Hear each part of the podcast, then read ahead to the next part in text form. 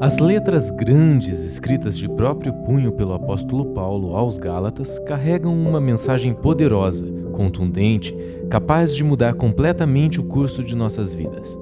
A carta trata também da adulteração do Evangelho de Deus e denuncia as adaptações humanas que produzem maldição.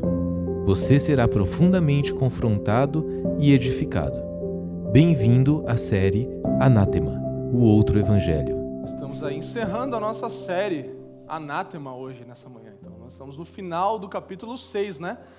Versículo 6 até o 18. Vamos ler juntos agora. Essa essas porções se dividem aí do 6 até o 10, na verdade, e do 11 até o 18. A gente poderia subdividir. Nós vamos ler tudo junto e daí nós vamos dividir isso em duas partes na nossa exposição, é, verso a verso aqui. Então, versículo 6 diz: Mas aquele que está sendo instruído na palavra, compartilhe todas as coisas boas com aquele que o instrui.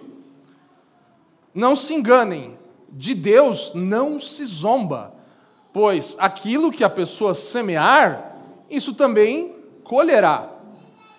Quem semeia para a sua própria carne, da carne colherá corrupção. Mas quem semeia para o espírito, do espírito colherá vida eterna. E não nos cansemos de fazer o bem, porque no tempo certo faremos a colheita se não desanimarmos. Por isso, enquanto tivermos oportunidade, façamos o bem a todos, mas principalmente aos da família da fé. Versículo 11, agora, nessa segunda parte.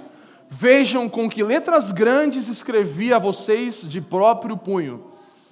Todos os que querem ostentar-se na carne, esses querem obrigar vocês a se deixarem circuncidar, e agem assim somente para não serem perseguidos por causa da cruz de Cristo. Pois nem mesmo os que se deixam circuncidar guardam a lei, mas querem apenas que vocês se submetam à circuncisão, para que eles possam se gloriar na carne de vocês. Mas longe de mim gloriar-me, senão na cruz de nosso Senhor Jesus Cristo, pela qual o mundo está crucificado para mim, e eu estou crucificado para o mundo. Pois nem a circuncisão é coisa alguma, e nem a incircuncisão mas o ser nova criatura. E a todos os que andarem em conformidade com esta regra, paz e misericórdia sejam sobre eles e sobre o Israel de Deus. Quanto ao mais, ninguém me moleste, porque eu trago no corpo as marcas de Jesus. A graça de nosso Senhor Jesus Cristo esteja com o espírito de vocês, irmãos. Amém. Incline a sua cabeça, eu quero orar com você, que nós possamos pedir iluminação do Espírito sobre Sua palavra nessa manhã. Pai, nós te damos graças pela Tua palavra, por essa porção tão maravilhosa que estamos encerrando de ler, de estudar nessa semana. E nós te agradecemos porque a Tua palavra é viva e eficaz. Nós te pedimos perdão porque nós somos tão negligentes quanto as Escrituras ainda. Todos nós aqui poderíamos ler mais a Bíblia, poderíamos estudar mais as Escrituras, poderíamos nos esmeirar em conhecer os mistérios revelados na Escritura, Pai. Mas nós não fazemos e nós pedimos perdão por isso. Mas nessa manhã nós pedimos também e te agradecemos porque alimento está disponível para nós, porque instruções estão disponíveis para nós, porque ousadia e modo de viver está disponível para nós nessa porção também da Escritura. Mas nós sozinhos não, não conseguimos, nós sozinhos nos perdemos na nossa mente que divaga tanto, que se distrai tão facilmente. Por isso te pedimos que, pelo teu Espírito, os nossos olhos sejam iluminados, o nosso coração compreenda as verdades eternas que têm poder para nos transformar nessa manhã. Que pelo teu Espírito, luz seja colocada sobre os nossos olhos, sobre a nossa mente, sobre o nosso coração nessa manhã e o espírito de sabedoria e revelação, aquele mesmo que Paulo orava aos Efésios no capítulo 1, versículo 17, repouse sobre nós nessa manhã e sejamos realinhados, reencorajados na nossa soberana vocação, no nosso chamado glorioso que é de nos tornarmos semelhantes a Ti e de vivermos essa vida no dia a dia, Pai. Te pedimos isso e te agradecemos por essa dádiva, em nome de Jesus. Amém. Amém, meus irmãos. Glória a Deus. Então nós vamos aqui agora para essa parte final do texto da carta aos Gálatas. Eu quero que você me dê a sua atenção, porque nós precisamos de atenção e, cessar as distrações, as coisas que nos atrapalham quando vamos para a Escritura. Isso é honrar a palavra do Senhor também. Então, honre a palavra agora, enquanto nós meditamos, honre a, a Escritura e esse, essa maravilhosa oportunidade que temos de congregar. 6 a 10, como falei, é a primeira parte, é um convite final de Paulo. Paulo aqui está convidando os irmãos, mais uma vez, a um estilo de vida e 11 a 18 é uma advertência final de Paulo. Então ele, de novo, dá aquela puxada de orelha na mensagem principal. Mas a mesma mensagem está nessas duas porções e a mesma mensagem está em toda a carta aos Gálatas, que é: vivam pelo Evangelho. Diga comigo: vivam pelo Evangelho.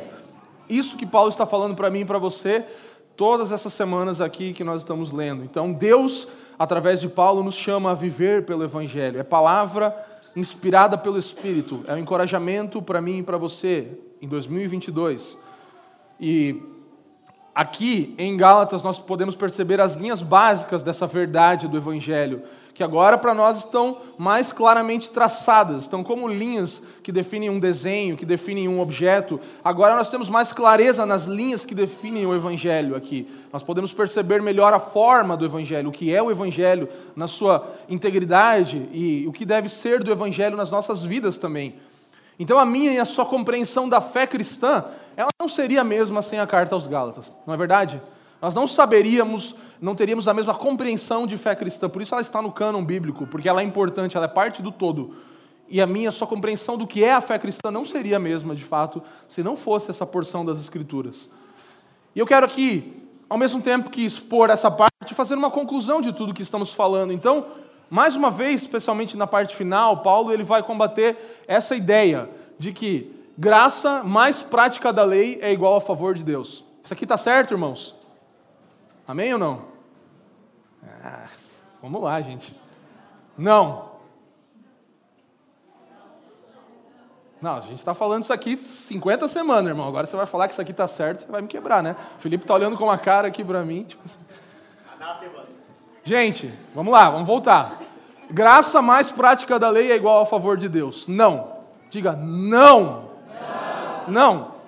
Graça mais prática da lei não é igual ao favor de Deus. Essa é justamente a mensagem que Paulo está combatendo. Isso aqui é anátema, isso aqui é outro evangelho.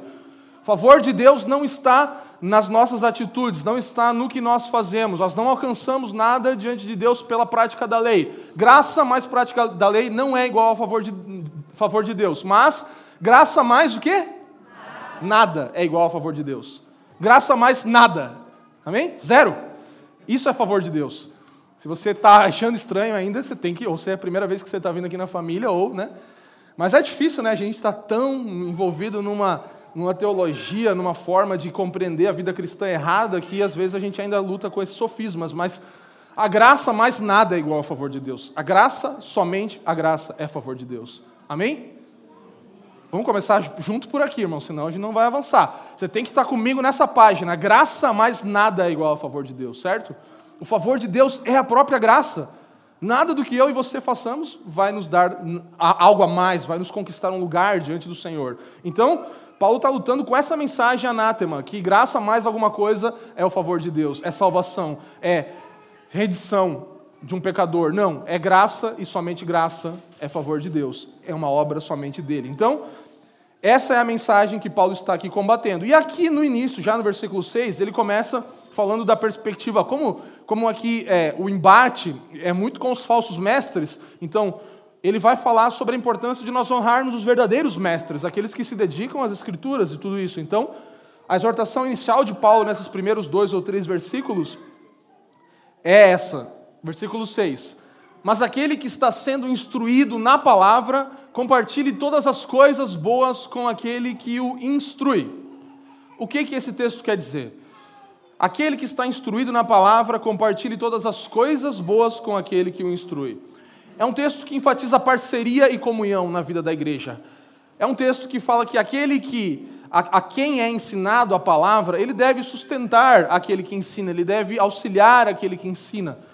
Esse é o encorajamento. Paulo está falando: tem falsos mestres entre vocês, mas tem mestres verdadeiros e eles precisam do encorajamento de vocês, da parceria de vocês. Vocês são abençoados com aquilo que eles compartilham e vocês abençoam eles com aquilo que vocês têm. A ideia de Paulo, ele tem uma teologia construída em cima disso, nós vamos ver os outros dois textos para ajudar a gente a compreender isso, é de que o ministro tenha as condições necessárias para se dedicar à oração, à leitura bíblica, a estudo bíblico, ao apacentamento do rebanho de Deus, ao ensino da palavra e a tudo isso. Então, essa é a ideia de Paulo. Ele está aqui corroborando com aquilo que ele já falou em outros lugares, ou que ele falará em outros lugares também. Romanos 15, 27, vamos lá. 15, 27b. Por quê? Se os gentios têm sido participantes dos valores espirituais dos judeus, devem também servi-los com bens materiais. Então, Paulo aqui ele falou isso de novo. Ele falou: se vocês forem abençoados com bens espirituais, também é justo que vocês abençoem esses que te abençoaram com bens materiais. E Paulo ele vai construindo isso em vários momentos, mas eu vou citar só mais um, que é 1 Coríntios 9, 11. Ele fala assim: Se nós semeamos entre vocês coisas espirituais, será muito recolhermos de vocês bens materiais? Então ele coloca as duas coisas no mesmo nível, na mesma medida. Ele fala assim: Todas as coisas foram dadas por Deus, as coisas espirituais foram dadas por Deus, e alguém se dedicou para ensinar para vocês. As coisas materiais que vocês se dedicaram para trabalhar também vêm de Deus, então compartilhem elas mutuamente, as coisas espirituais e as coisas materiais. O sustento, aquilo que você pode dar, você dá. Aquilo que você recebe é a mesma coisa do que aquilo que você dá. É uma mutualidade. E o objetivo aqui era combater os abusos de ambos os lados uma ganância de um pregador, de um obreiro, mas ao mesmo tempo também uma mesquinhez de uma igreja local que não entende isso, que não fala, ah, eu não, não eu, cada um vive no seu mundo e tal, e, e eu não compartilho do que eu tenho. Então ele estava combatendo dois abusos, que é ganância do obreiro e também mesquinhez da igreja. São duas coisas importantes, porque a ideia de Paulo aqui, quando ele fala dos que aprendem, é a palavra catacúmenos, é realmente um aluno, alguém que está ali aprendendo. Então, o pastor, o ministro, o obreiro, como, como professor, ele compartilha dons espirituais que Deus deu a ele, que ele recebeu do Senhor, com os alunos, ou seja, com a congregação. E a congregação, como alunos, compartilham também seus dons financeiros, que também foram dados por Deus. Amém? Tudo que nós recebemos vem de Deus. E aí nós compartilhamos isso com nossos professores. E aqui, todos nós cristãos estamos nesse lugar de alunos, porque nós temos alguém de quem aprendemos. Temos alguém de quem nós recebemos dons espirituais e temos alguém com quem nós devemos compartilhar também a nossa vida. Então, isso é para todos. Isso não divide os cristãos entre pessoas que, que fazem riquezas e, e, e pessoas que sustentam aquelas riquezas. Não. É mutualidade na vida da igreja. Todos são alunos, todos estão aprendendo. Não importa quem seja, deve se submeter a alguém e deve aprender com alguém e deve compartilhar os seus bens com alguém. Amém, gente? Então, o Tim Keller sabe explicar isso bem no comentário dele do livro de Gálatas para você. Ele fala assim: ó, portanto, deveríamos dar com generosidade às equipes de nossas igrejas, não como consumidores que vão a uma igreja e se limitam a saqueá-la de seus benefícios sem contribuir de maneira significativa com ela. Então, ele faz uma exortação aqui. É isso que nós deveríamos fazer, porque isso é sim um compartilhamento mútuo das dádivas divinas. São presentes de Deus e nós compartilhamos eles mutuamente. Nós damos e recebemos uns dos outros, é o que Paulo está falando. E aí ele prossegue para o versículo 7, dizendo: Não se enganem, de Deus não se zomba, pois aquilo que a pessoa semear, isso também colherá. Então, aqui começa a, a, a ideia da semeadura e da, da colheita. Então, Paulo ele começa já dizendo: gente, não se enganem, não se deixem equivocar com isso. Tem dois princípios aqui de colheita, que é algo universal. Então, você sabe que o que você plantar, você vai colher. Ninguém pode plantar batatas esperando colher tomates, certo? Ninguém pode plantar pepino esperando colher cenoura, certo? Então, o que você plantar, a semente que você plantar vai dar o fruto que aquela semente, da, da qual aquela semente veio. Então, o que nós plantarmos, nós vamos colher, é a primeira coisa. E a outra coisa é que nós vamos colher. Então, o que nós plantarmos, nós vamos colher. Mesmo que nós escolhemos o que e quando plantar, e a quantidade, a certeza é que nós vamos colher. Dois princípios, pelo menos, a gente entende aqui: que o que nós plantarmos, nós colheremos e que nós vamos colher. Certamente, nós temos que colher aquilo que plantamos. É isso que Paulo está falando. Aquilo que semear, colherá. Não é uma opção.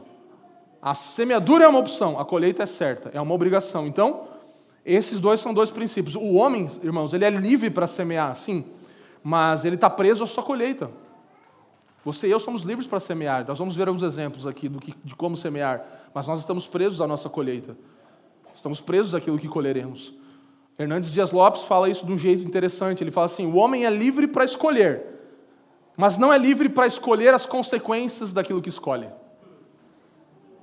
O homem é livre para escolher, mas ele não é livre para escolher as consequências daquilo que ele escolheu. Isso ele não pode escolher.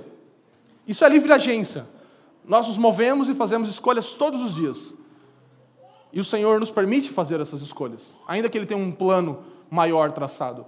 Nós sabemos que nós temos poder, temos poder de escolha, mas nós não podemos escolher as consequências das nossas escolhas. Isso é consequência, isso é automático, isso é colheita da semente que plantamos. Então, Outro detalhe importante é que a quantia da colheita ela é sempre maior do que a da semeadura, né? Isso é óbvio. Isso é, é, Paulo está usando lógica aqui. Está falando, você plantou uma semente, tipo a semente que a Bíblia vai falar do grão de mostarda que vira a maior das hortaliças. Então, sempre é muito maior a colheita do que a semeadura. E Tim Keller mais uma vez vai falar que a referência de Paulo aqui à agricultura natural indica que o universo moral tem processos. É isso que Paulo está querendo dizer. Tudo na minha e na sua vida tem processos. Então, o pecado contra Deus, ele cria tensões no tecido do universo moral, espiritual. Então, vai criar algo ali, vai gerar algo. Assim como comer alimentos gordurosos cria tensões no tecido físico do seu coração. Amém ou não amém? Irmão deu uma piscada para mim. É isso. Então, comer alimentos gordurosos cria tensões no tecido físico do nosso coração.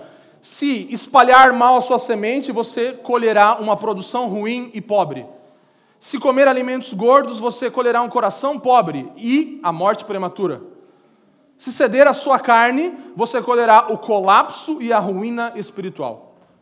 É isso que a colheita vai gerar, se nós plantarmos e semearmos para a nossa carne, assim como as leis naturais funcionam. Essa é a comparação de Paulo. Amém? Tudo claro até aqui, irmãos? Então, o versículo 8 continua falando sobre essa ideia. Quem semeia para a sua própria carne. Opa, acho que eu não li a outra parte, né? não, não passei. Quem semeia para a sua própria carne, da carne colherá corrupção. Mas quem semeia para o espírito, do espírito colherá vida eterna.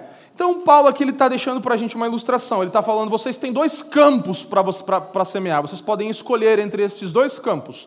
Um campo, campo, sabe o que é campo, né, irmão? Não é de futebol, para quem gosta de futebol. É campo de plantar mesmo. Campo, aquele lugar que você planta a semente. É um campo. Então tem o campo que é o campo do espírito, e tem o campo que é o campo da carne, da nossa própria vontade, dos nossos desejos carnais. Nós podemos plantar neste campo do espírito ou neste campo da carne. Ele está falando isso. Você tem dois lugares. Assim como também nós temos sementes. Então, o que seriam as sementes para plantar nesse campo? Nossos pensamentos são sementes que nós plantamos para o espírito ou para a carne. As nossas atitudes principalmente também, são coisas que nós plantamos ou na carne, para a nossa própria carne, ou para o espírito. Então, aqui nós temos essa ilustração de campos onde plantamos e de que tipo de sementes podemos plantar nesses campos. Então, por exemplo, toda vez que nós permitimos a nossa mente guardar rancor, nós estamos fazendo o quê? Estamos plantando uma semente.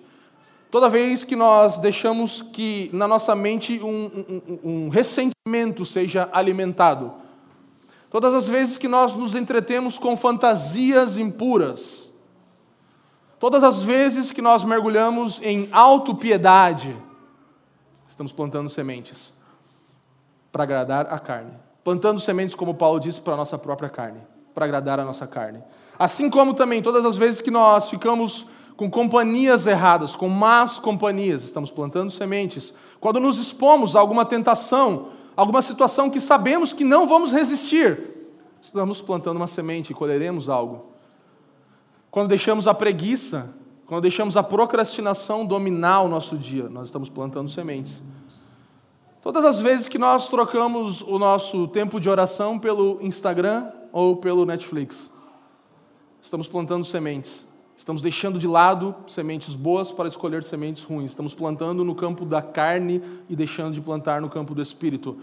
Todas as vezes que nós, por exemplo, falando desse mundo da internet, consumimos ou nós cedemos à pornografia, uma imagem que chama outra imagem, que chama outra imagem, e nós estamos em um mundo imerso. E nós semeamos nesse lugar e colhemos coisas desse lugar. Sempre mais do que plantamos, sempre pior nesse sentido negativo agora. Então pense que isso são sementes, porque são suas, suas atitudes e seus pensamentos são as principais sementes que existem. No entanto, semear por um espírito com pensamentos e ações é, como Paulo vai falar anteriormente, viver pelo espírito, andar no espírito. E o que significa isso?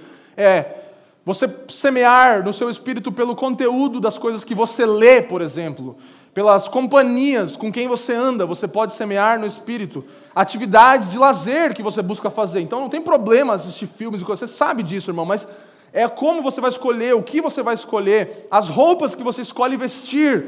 São tipos de sementes que você pode colher coisas a partir daquilo. Os alimentos que nós comemos são sementes que nós vamos colher certamente daquilo que nós plantamos, os hábitos disciplinados de oração, de estudo da Bíblia, de leitura bíblica, de vir à igreja, ao templo regularmente, de partir o pão regularmente, de congregar com os irmãos nas casas regularmente, são sementes que nós podemos plantar, semear para o Espírito, para colher do Espírito, conforme Paulo fala.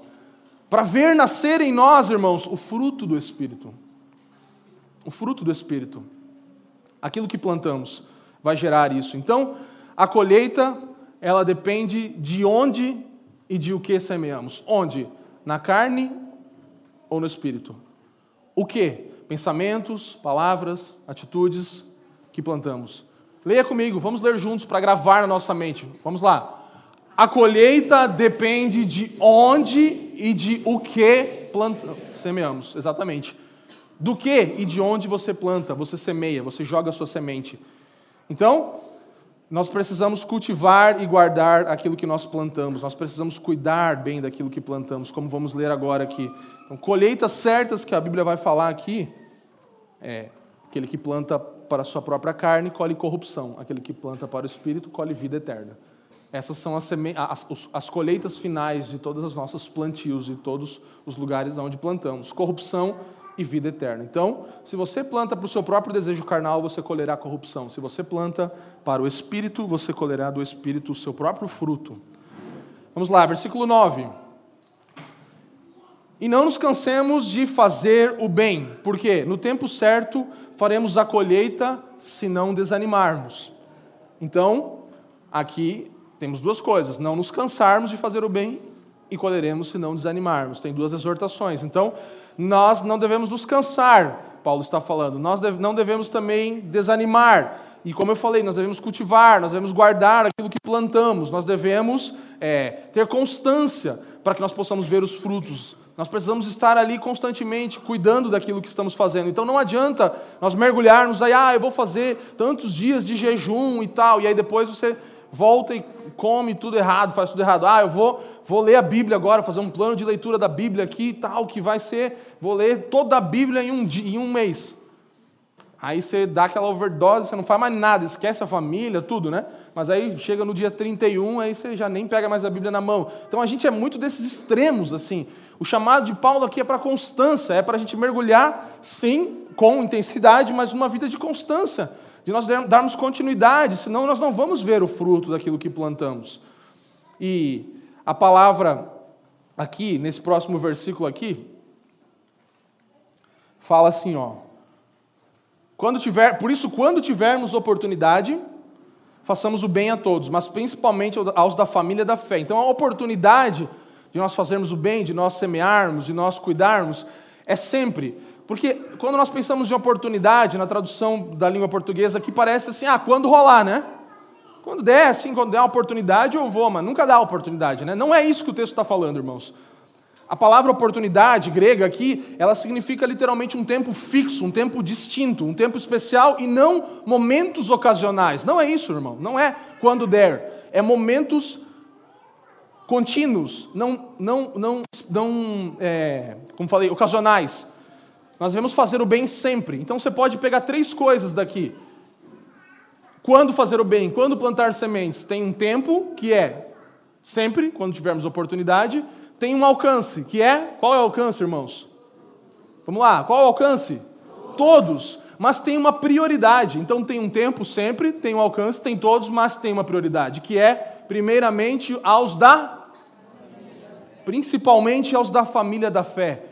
Então, em primeiro lugar, principalmente aos da família da fé, sempre fazer o bem. A quem? A todos, todas as pessoas, todas as culturas diferentes, pessoas diferentes de nós, pessoas ricas, pobres, pessoas de todas as raças, pessoas de todos os lugares. Sim, mas tem uma prioridade, que é os da família de fé. É os da família de fé. Então, olha a sua volta, irmão. Olha a sua volta. Veja quem é a sua família de fé. Sério, vai. Sei que você não gosta de fazer isso, mas eu gosto que você tem que ter essa dinâmica. Não para o lado que é marido e esposa, né? Mas olha para trás, olha para o irmão que está perto de você. Essa é a pessoa que está perto de você. E isso aqui é só hoje, mas olha para quem está perto de você na sua vizinhança. Todos, mas primeiramente os da família de fé. Olha para quem está perto de você. Veja onde você foi plantado. Essa ideia de Gênesis 2,15 do cultivar e guardar, o texto fala assim: Deus colocou o homem no jardim. Para o quê? Para o cultivar e o guardar. Nós podemos aprender que Deus nos planta. Deus me coloca e coloca você em lugares específicos para que nós possamos cultivar e guardar aquele ambiente. Então, Deus ele colocou o Giovanni em uma determinada faculdade para que dentro daquele lugar ele possa cultivar e guardar aquele lugar, aquele ambiente, aquele jardim onde ele tem coisas para cultivar. Deus colocou o Alan em um lugar específico no trabalho dele, plantou ele num lugar para que ele cultivasse aquele lugar. O jardim é onde eu e você estamos plantados. Isso se manifesta de várias formas, não é um lugar específico. Mas eu e você estamos plantados em um lugar e esse é o lugar que devemos cuidar. Então, como? Sempre. Para quem? Para todos. Fazer o bem, plantar sementes. Primeiramente para quem? Para os da família da fé. Então é isso que Paulo está falando aqui. E Paulo ele fala dentro de um contexto aqui de fazer o bem, de boas obras, que ele já falou até agora que não são as boas obras que fazem nada para a nossa salvação, como nós no início falamos aqui. Então as boas obras, elas são. Nós, nós não somos salvos pelas boas obras, mas para boas obras. Então, aqui dentro desse contexto todo, de que a obra não salva, Paulo agora fala: vocês precisam fazer boas obras sempre. Para todos, primeiramente para os da família da fé. Então, sim, nós somos chamados para boas obras e salvos para boas obras e não salvos pelas boas obras. Então, sempre fazer o bem. E aí nós podemos pensar em colheitas ou formas de colher isso, né? É, por exemplo, você pode trazer um, um fruto de, de, conforto, de alívio na vida de um irmão que você encorajar, de um necessitado que você auxiliar. Você pode levar um pecador ao arrependimento, à salvação. Isso é um fruto maravilhoso de fazer o bem a alguém, de plantar uma semente. Você pode ajudar, por exemplo, a, a, a, a, frear, diminuir a deteriorização da sociedade por ser uma família de acordo com os padrões de Deus. É uma semente que você planta de cuidar do seu marido, da sua esposa e conservar seu casamento. Isso vai gerar uma esperança, frear essa coisa toda de deteriorização, deteriorização que acontece hoje na sociedade. Então, são, são frutos. E tornar também essa, esse lugar essa terra, essa sociedade, esse meio no qual vivemos um lugar mais agradável, mais saudável para se viver. São frutos de fazer o bem sempre em todos os lugares. Nós podemos, por exemplo, aumentar o respeito das pessoas plantando sementes pelas coisas que são belas, que são boas, que são agradáveis, que são verdadeiras. Fazer as pessoas olharem de forma saudável para as coisas ao seu redor. Tudo isso são frutos que colhemos por fazer o bem. E irmãos, Preste atenção em mim. Talvez você não colha tão rápido, talvez você não veja o fruto de tudo que você plantou. Talvez o que você plantou demore para gerar frutos ou o que você está plantando. Mas nós temos a certeza de que haverá uma grande colheita. É o que Paulo fala: aquele que plantar vai colher. Lembra? É o princípio. Vai colher o que plantou e vai colher. Aqueles que semeiam para o Espírito precisam ter essa esperança, ter continuidade no cuidado daquilo que estão fazendo e plantando e ter certeza de que colherão os frutos no devido tempo. Mesmo que não vejam, mesmo que o tempo passe, mesmo que nós nem estejamos mais aqui, nós estamos plantando uma comunidade aqui em Curitiba que não é nosso futuro, não é nosso plano de carreira, é para que quando nós não estivermos mais aqui, isso aqui se torne uma grande árvore, isso aqui gere muitos frutos na nossa cidade, no reino de Deus. E se mesmo nós formos retirados antes do tempo desse lugar, não tem problema, nós vamos ter continuidade, porque nós não estamos plantando para a carne, mas estamos plantando para o espírito. É isso que é, é, é, é uma igreja local, é isso que deveria ser todas as igrejas locais em todos os lugares. Nós não plantamos para um benefício próprio, nós plantamos para algo que vai gerar frutos para a eternidade, por gerações e gerações, quando nós não estivermos mais aqui. Você imagina os caras que criaram as coisas mais incríveis, a lâmpada, a, a, a, a energia elétrica, sei lá, a internet, o celular, já nem estão mais entre nós, mas criaram algo que vai ecoar eternamente. Quanto mais nós plantarmos bons frutos, e isso também são bons frutos que eu citei, são ótimos frutos, que foram plantados corretamente também. Mas nós podemos plantar também, podemos ser parte disso. Amém, irmãos? Então aqui a gente podia encerrar o nosso primeiro sermão, né? Primeira parte, que é até o versículo 10, falando sobre plantar e colher. Mas Paulo continua e nós vamos até o fim aqui. E agora, é, no versículo 11, então, inicia essa última chamada de atenção de Paulo dentro do tema grande de Gálatas.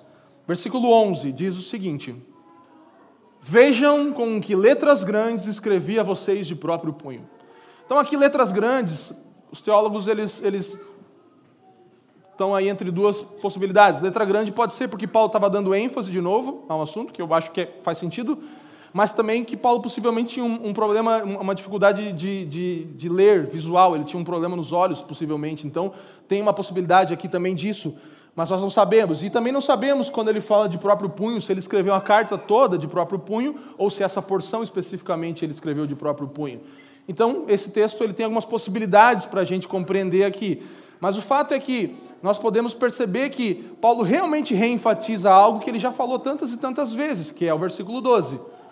Todos os que querem ostentar-se na carne, esses querem obrigar vocês a se deixar circuncidar, e agem assim somente para não serem perseguidos por causa da cruz de Cristo. Então, Paulo está falando que aqueles irmãos, eles, estão querendo, na verdade, gerar algo para eles. Eles não, eles estão fugindo da perseguição, porque o cristianismo é perseguição, e aí eles querem construir uma coisa aí que é mais leve, que tem né, um pezinho mais light.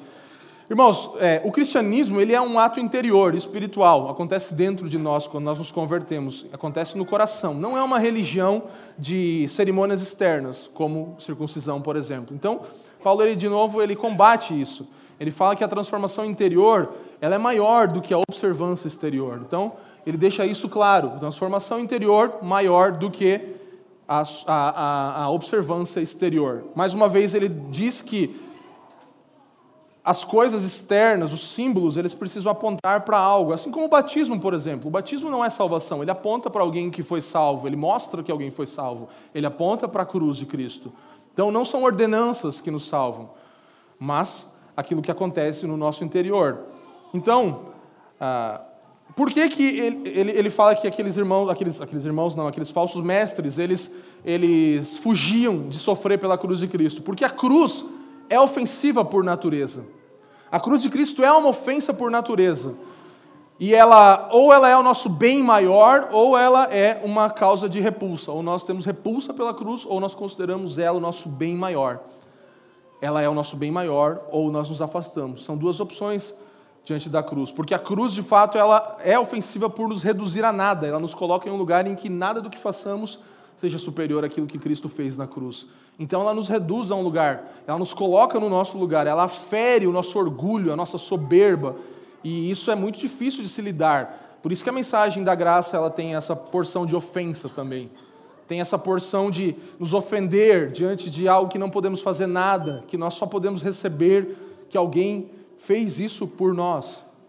Essa é a mensagem da cruz. E Paulo continua dentro desse tema, lá no versículo 13.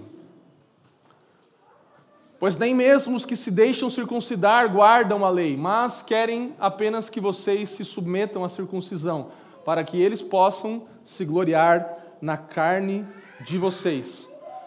Então, na verdade, se nós formos justos ali com aqueles falsos mestres, eles sabiam que eles não conseguiriam ser salvos pela lei, porque eles mesmos não conseguiam cumprir a lei, eles não cumpriam, segundo Paulo. Era impossível ser salvo, por isso eles não aguardavam. Mas eles eram arrogantes, eles eram persuasivos e eles buscavam a própria conveniência deles. Então eles queriam que aquilo gerasse algo para sua glória, para a glória deles. Eles criaram o seu próprio partido, eles criaram a sua própria bandeira, a, a sua própria via para fugir do sofrimento. E essa mensagem era popular, irmãos, naquele tempo. Assim como hoje o outro evangelho, infelizmente, é popular. A mensagem de que você não precisa carregar uma cruz, de que você não tem sofrimento, de que você é, precisa só ser a melhor versão de você mesmo, de que você, e você, e você, e você. E essa é uma mensagem atrativa. Que as pessoas são levantadas, que elas são colocadas em um lugar alto. Uma teologia que está se espalhando de falsos mestres que estão ensinando coisas que são populares, mas são mentira, são anátema, são outro evangelho. E assim também essa mensagem era popular naquele tempo, porque evitava a vergonha da cruz, evitava a identificação. Quando Cristo fala, tome a sua cruz, ele está falando disso, de identificação. Tome a sua cruz e me siga também, identifique-se comigo. Sabe, mais uma vez, o sinal, ele, eles colocaram acima daquilo que simbolizava. A circuncisão era uma obra humana, feita por humanos em outros humanos. Então era uma coisa totalmente humana. Ela começava por uma obra humana, a salvação, de acordo com os falsos mestres, a circuncisão, e ela tinha que continuar com obras de lei, cumprimento da lei, obediência à lei. Não era algo que era para a glória de Deus, não era algo para a edificação da igreja, mas era algo para a sua própria glória, para que eles pudessem se gloriar de que estavam formando aquela nova religião, aquele novo time de pessoas, aquela nova seita, na verdade. E aí Paulo ele fala sobre a sua posição em relação a isso. Mas longe de mim gloriar-me, senão na cruz de nosso Senhor Jesus Cristo, pela qual o mundo está crucificado para mim e eu estou crucificado para o mundo. Então a cruz aqui Paulo fala que era a bandeira dele. A cruz ele fala que o Senhor, o mestre, o rei, o líder dele era Cristo. E como ele vai falar aos coríntios, e este crucificado Cristo e esse na sua cruz. É isso que eu tenho prazer em viver, é nisso que eu me alegro, não em outros movimentos. Paulo está falando que essa deve ser a nossa fonte de orgulho, sabe? Nossa única fonte de orgulho no sentido de exultação. Orgulho pode ter duas conotações, uma negativa e uma mais positiva, de se orgulhar em algo. No que você se orgulha? Pense aí. No que você tem orgulho? Ah, eu tenho orgulho dos meus filhos, da minha esposa, do meu marido, tenho orgulho do meu trabalho, tenho orgulho da minha carreira, tenho orgulho... Todo mundo se orgulha de algo. Tem exultação, se alegra, tem louvor naquilo. Fala, puxa, eu realmente conquistei algo, estou feliz por isso. Geralmente são coisas ou pessoas das quais nós nos orgulhamos. E Paulo está falando que um cristão não deveria ter outro orgulho. Sabe? O, o cerne da religião é aquilo daquilo que nós nos orgulhamos. O cerne dos nossos ídolos é aquilo do que nos orgulhamos. É aí que começa uma religião na nossa vida. Nós nos orgulhamos de algo e somos definidos por aquilo. A nossa autoimagem é definida por algo que nós nos sentimos orgulhosos. E os falsos mestres eram na circuncisão, nas obras da lei. Eles tinham orgulho nisso, era o que definia eles.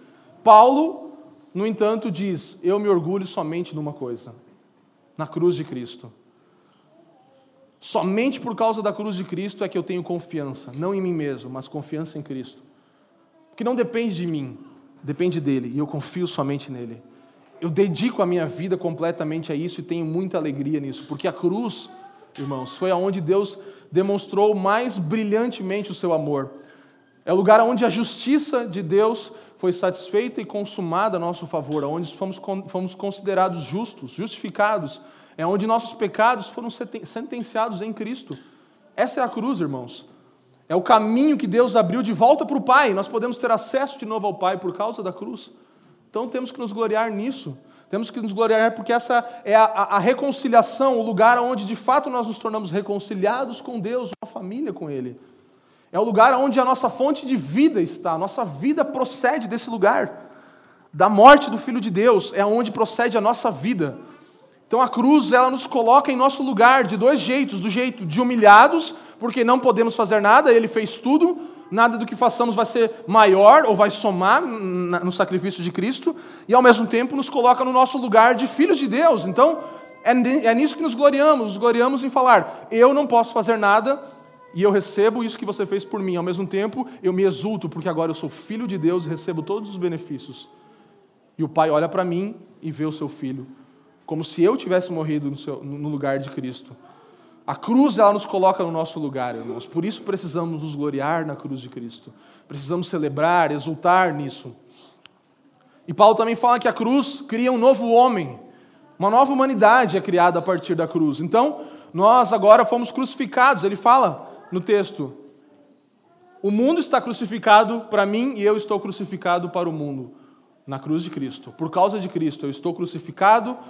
Ou seja, nós perdemos o nosso encanto pelo mundo e o mundo perdeu o seu encanto por nós.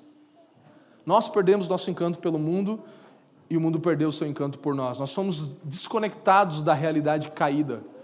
Isso não é entrar numa bolha, isso não é ficar isolados e alienados.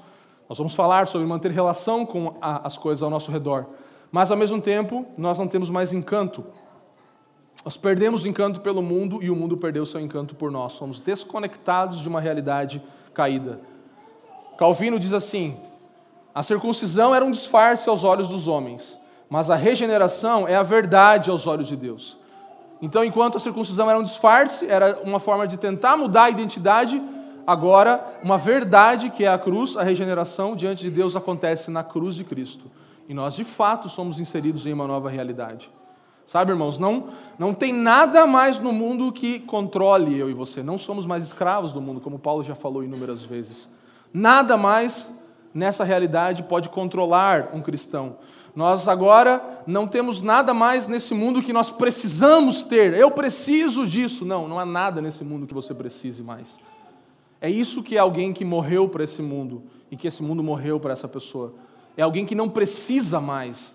É alguém que não tem mais agora um peso sobre si. É alguém que agora não tem mais controle, mas que pode desfrutar do mundo. Pode desfrutar das coisas criadas, porque agora você não precisa mais temer isso. Você não precisa mais adorar as coisas criadas, mas você pode desfrutar das coisas criadas.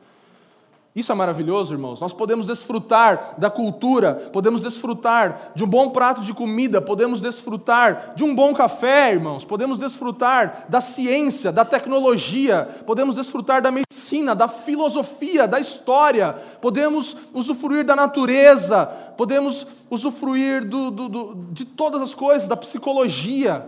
Nós podemos usufruir e desfrutar das coisas que existem, da, da, da, internet, nós podemos desfrutar, sim, nós podemos usar isso, mas nós não agora mais adoramos, idolatramos nada desse mundo, e não dependemos mais, não tememos mais as coisas desse mundo. Nós temos uma boa relação com as coisas ao nosso redor, é isso que Paulo está falando.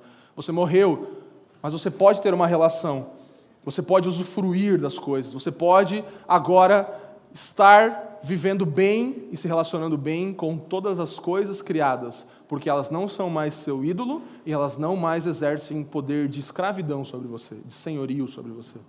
Isso é usufruir. Você não precisa mais. Você não tem que ter, por isso você pode ter e usufruir. Vocês estão comigo, irmãos? Você devia dar um glória a Deus, bem alto, do tamanho da tua vitória.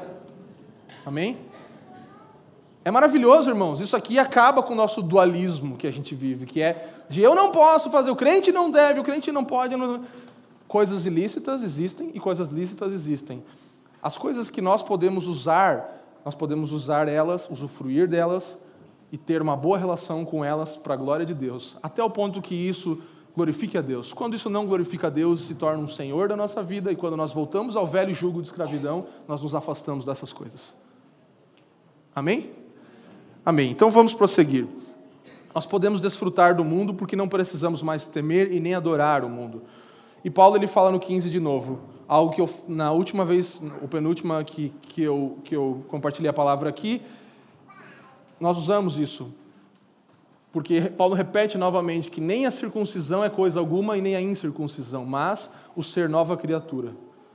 Então, nem a realização religiosa ou moral é alguma coisa, e nem o fracasso religioso ou moral é alguma coisa. Se você é nova criatura, nada mais tem importância. Se você não é nova criatura, nada do que você faça pode transformar em uma nova criatura. A regeneração vem pelo Espírito. Mas se você é, nada mais tem importância nas realizações religiosas ou morais ou nos fracassos religiosos ou morais, porque o ser nova criatura é o que de fato importa.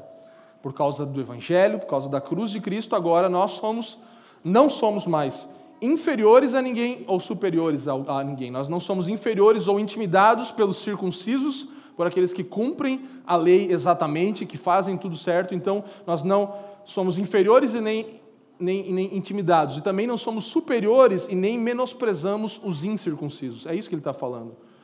Nem uma coisa e nem outra. Circunstância, circuncisão, desculpa, esforço moral, nada vale. Incircuncisão, fracasso moral, nada vale. Então, nem a realização religiosa ou moral e nem o fracasso valem alguma coisa, mas o ser nova criatura é que vale.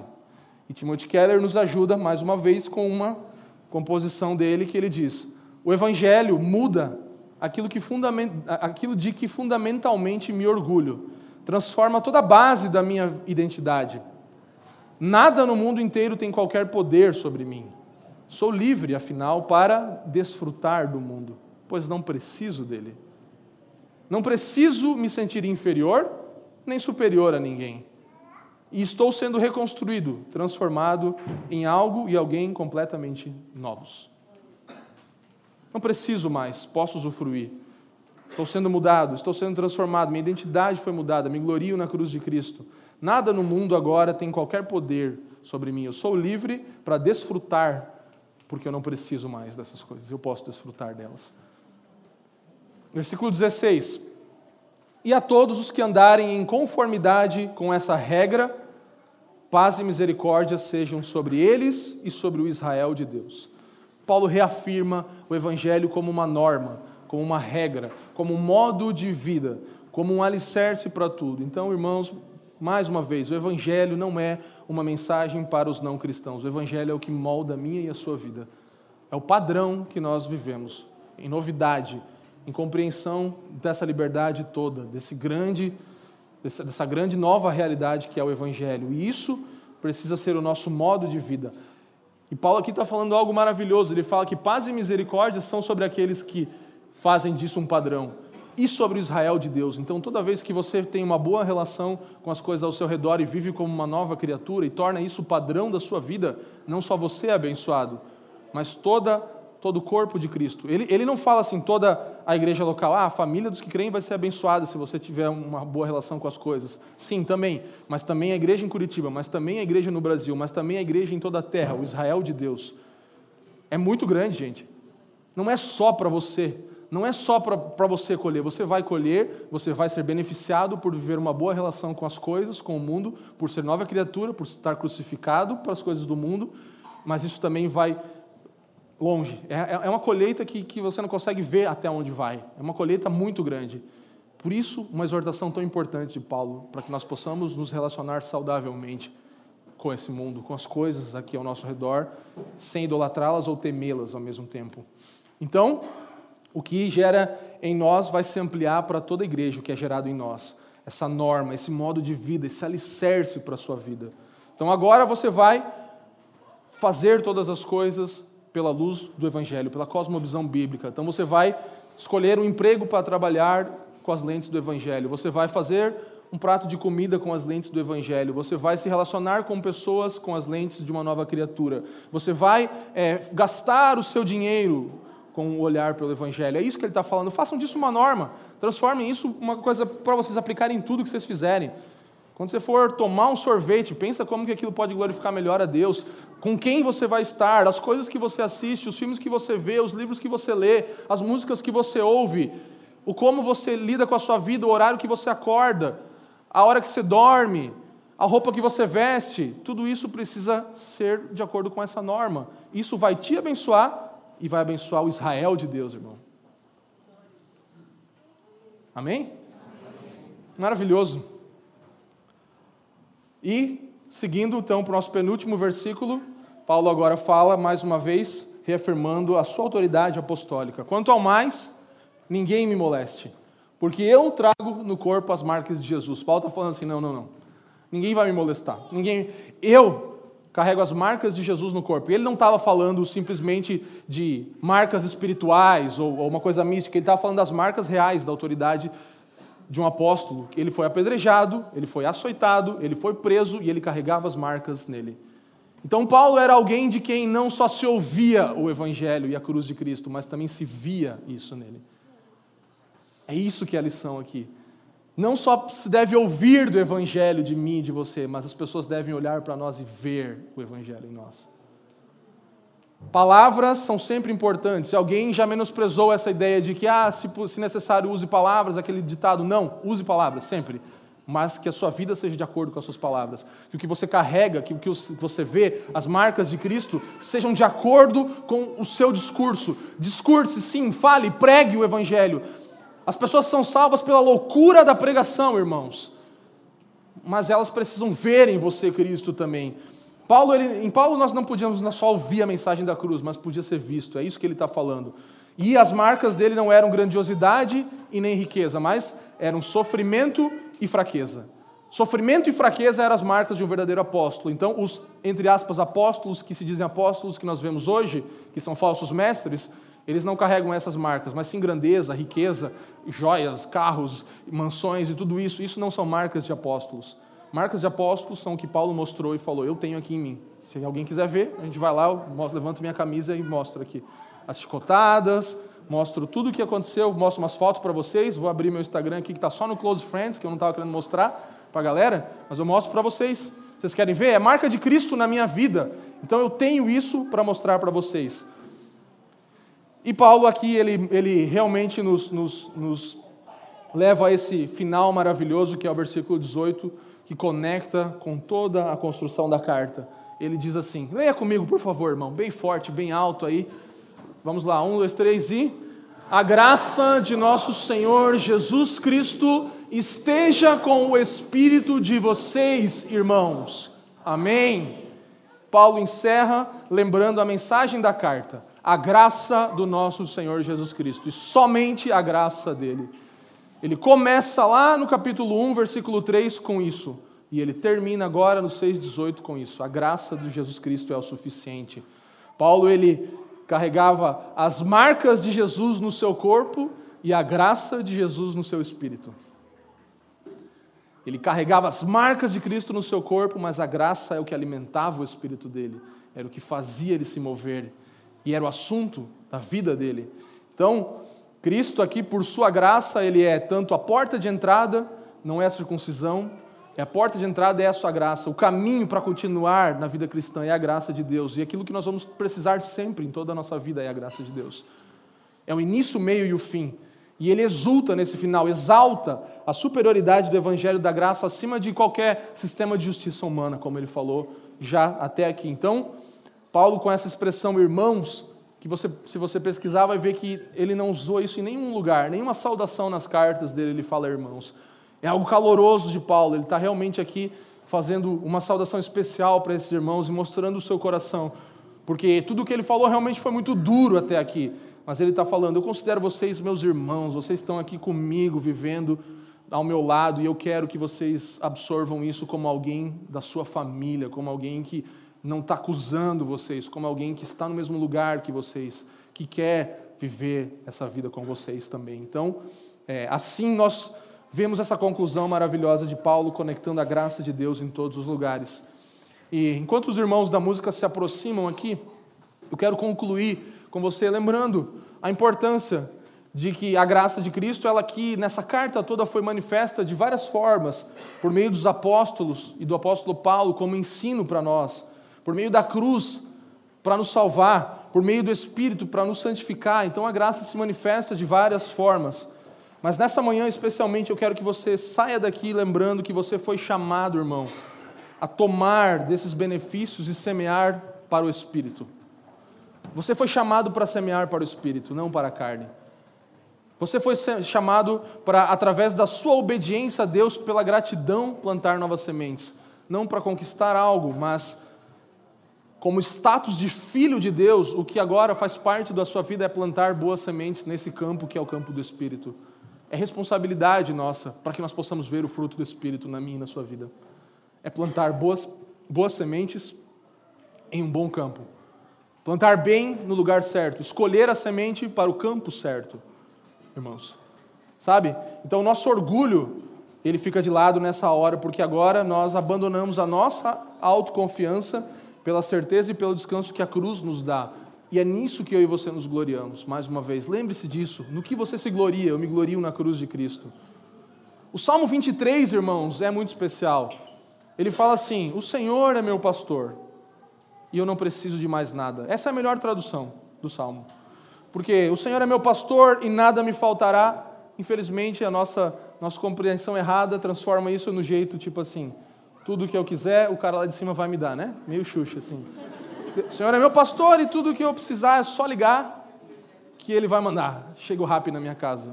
iFood, entendeu? Não é isso, irmãos. O Senhor é meu pastor, e se o Senhor é o teu pastor, você não precisa de mais nada. Essa é a relação com o mundo que nós temos. Nós morremos para o mundo, o mundo morreu para nós, é o que Paulo falou até agora. Então, se o Senhor é o teu pastor, você não precisa de outras coisas. Isso não quer dizer que você não vai ter outras coisas, mas você não precisa das outras coisas. O Senhor é meu pastor. Diga aí, o Senhor é meu pastor. Fala para você mesmo. E eu não preciso de mais nada. Sabe? A canção do Sola fala isso. Se o Senhor é o meu pastor, aquilo que eu não tenho, eu não preciso. E eu não preciso desejar também. Não é que só que eu não preciso, aquilo que eu não. Se o Senhor é meu pastor, aquilo que eu não tenho, eu não preciso. E eu não preciso desejar aquilo que eu não tenho. Se o Senhor é meu pastor, eu não preciso de mais nada. E aquilo que eu não tenho, eu não preciso desejar. Então, essa é a mentalidade de um cristão nascido de novo. Porque quando ele tiver alguma coisa, ele vai usufruir. Quando ele estiver em um bom lugar e ele olhar para tudo aquilo, ele vai falar: Me glorio em Cristo, porque eu estou aqui usufruindo disso aqui só por causa dele. Porque eu não preciso disso aqui. Eu não preciso de nada disso aqui. Mas eu posso usufruir. Não é pecado, irmãos. E é esse o lugar que nós precisamos romper com essa mentalidade de que nós ou nos afastamos e falamos que tudo é o Satanás e é o diabo e não sei o quê, ou a gente abraça as coisas desse mundo e se perde nelas de um jeito. Nós temos um lugar de morrer para o mundo, usufruir das coisas, sabendo que não precisamos delas porque temos um Senhor. Amém? Obrigado por nos ouvir. A Família dos que Creem é uma igreja local em Curitiba comprometida com o Evangelho e a vida em comunidade. Para nos conhecer melhor e manter contato, acesse famíliadosquecreem.com.br.